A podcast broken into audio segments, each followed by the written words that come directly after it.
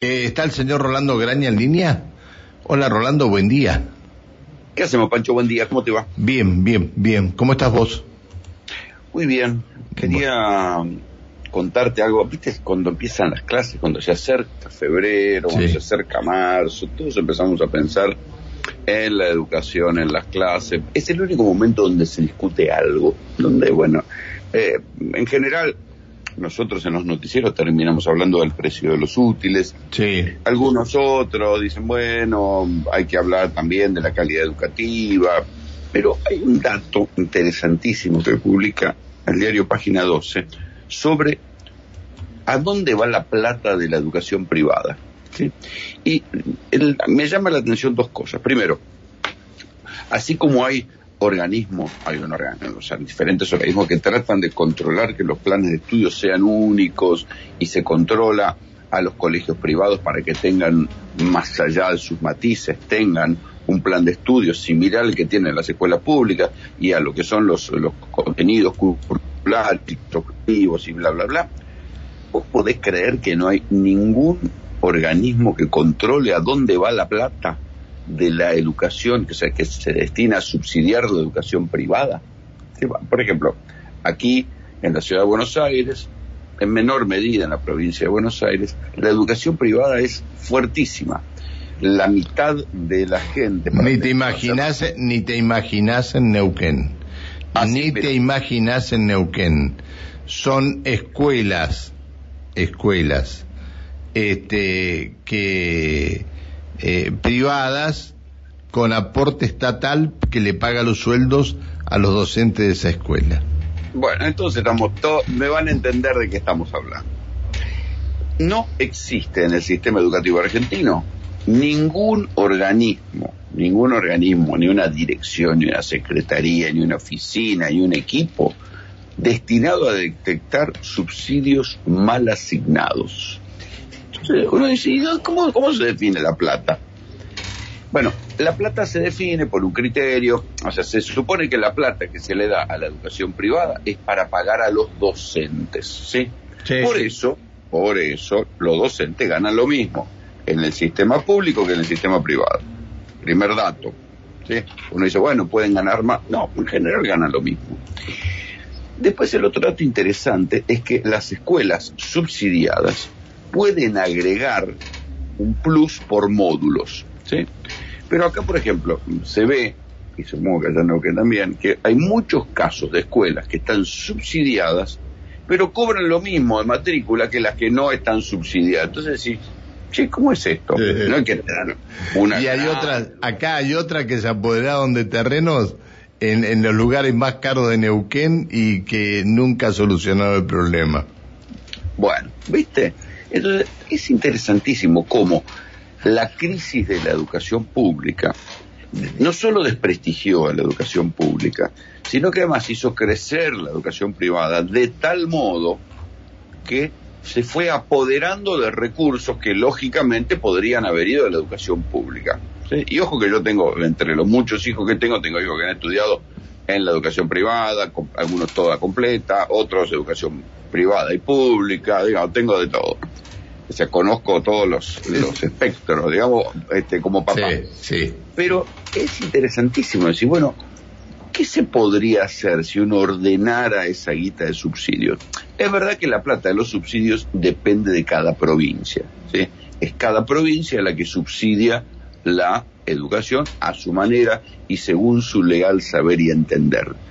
Pero lo que se ve es que... Yo te, lo que sí te puedo decir una cosa, acá en Neuquén, eh, funcionarios que estuvieron en educación terminaron con escuelas privadas después de ser funcionarios de educación. Eh, claro, entendieron cómo era el business. claro. No Porque solo eso, trata. sino la que se llevaron. Bueno, mira, mira. Claro, Así, así funciona.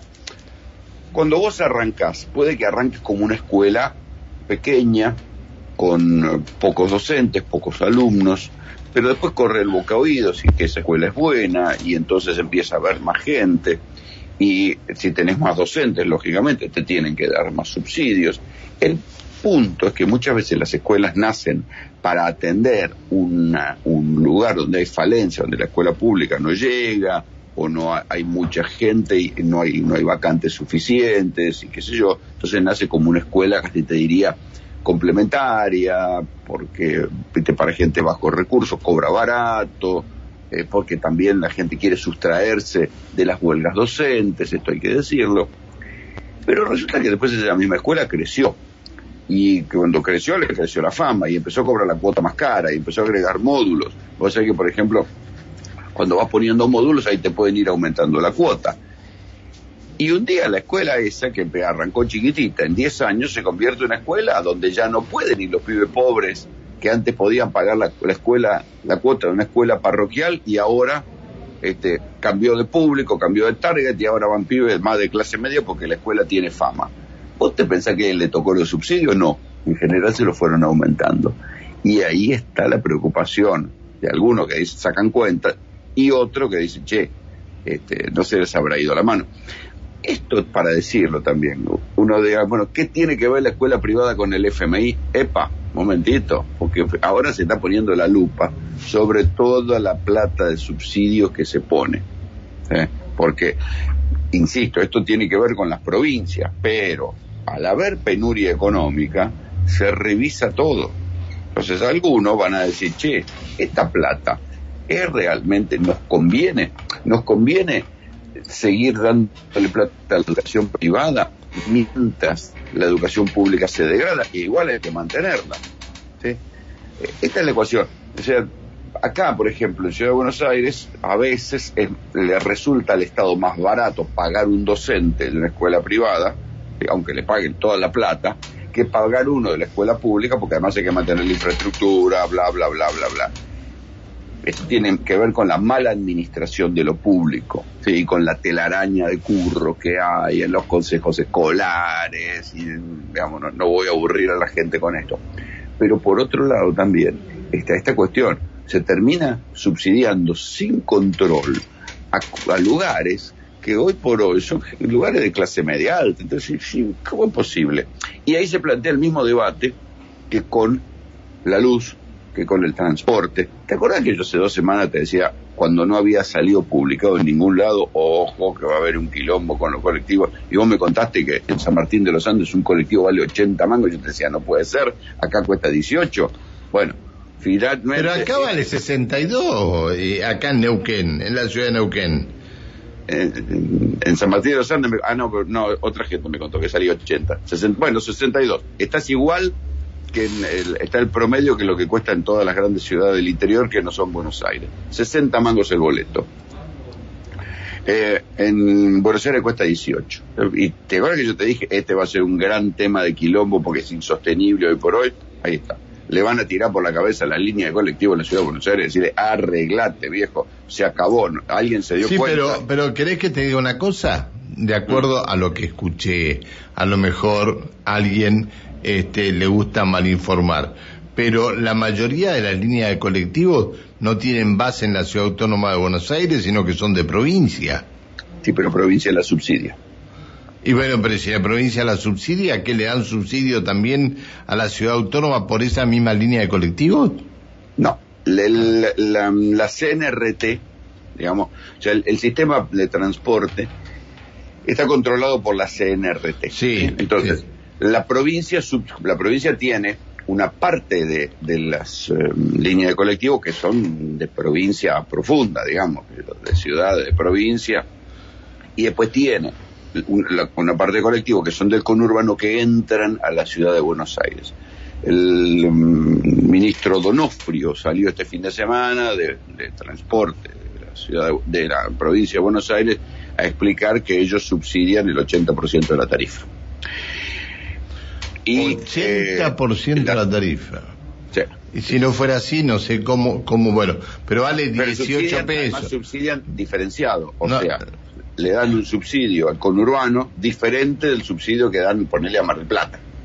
En Mar del Plata el colectivo cuesta 60 mangos.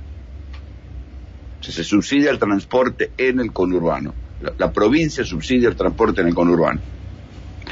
Y eh, Lo que pasa es que el transporte completo de, de adentro de la ciudad de Buenos Aires lo subsidiaba la nación por aquello de la ley de la, de la ley autónoma, de la autonomía de Buenos Aires. Esto es lo que está en entredicho. Está bien. Está... Esto es lo que está en entredicho. Yo creo que igual va camino a tener que sincerar la tarifa de Bondi porque es un disparate. O sea, le va a doler a todo el mundo. Porque yo, todo, no, pero es que al que le va a doler es al trabajador. Obviamente. Es, a, ese, Obviamente. a ese le va a doler. A ese Sí, pero es verdad que la tarifa quedó tan baja que ya no tiene incluso sentido para las líneas de colectivos siquiera intentar prestar un buen servicio, porque a, a principio de mes ya tienen la plata depositada, Sí, sí, primero. Entonces después pueden esperar el deterioro de los colectivos, no les importa un carajo, te saltean frecuencias, total, funcionan como una empresa subsidiada que no tiene nada que hacer y nadie las controla. Porque ya que se las subsidia, fíjate cómo son las cosas, pasa lo mismo que con la educación privada. Nadie las controla. Entonces, Pasa, mira, no, eh, este, eh, ¿cómo se, ¿cómo se llama el tema ese? Lo mismo que acá. ¿Cómo, ¿Cómo es que se llama el tema musical ese? Mira, ni que fuera una radiografía que hiciste de Neuquén. Ni que fuera una radiografía. Bueno, Rolando, Panchito, te mando un, un, un abrazo muy grande este, y que todo salga bien. Chao, querido. gracias. eh. Abrazo. Chao, chao. Chao, chao, hasta luego.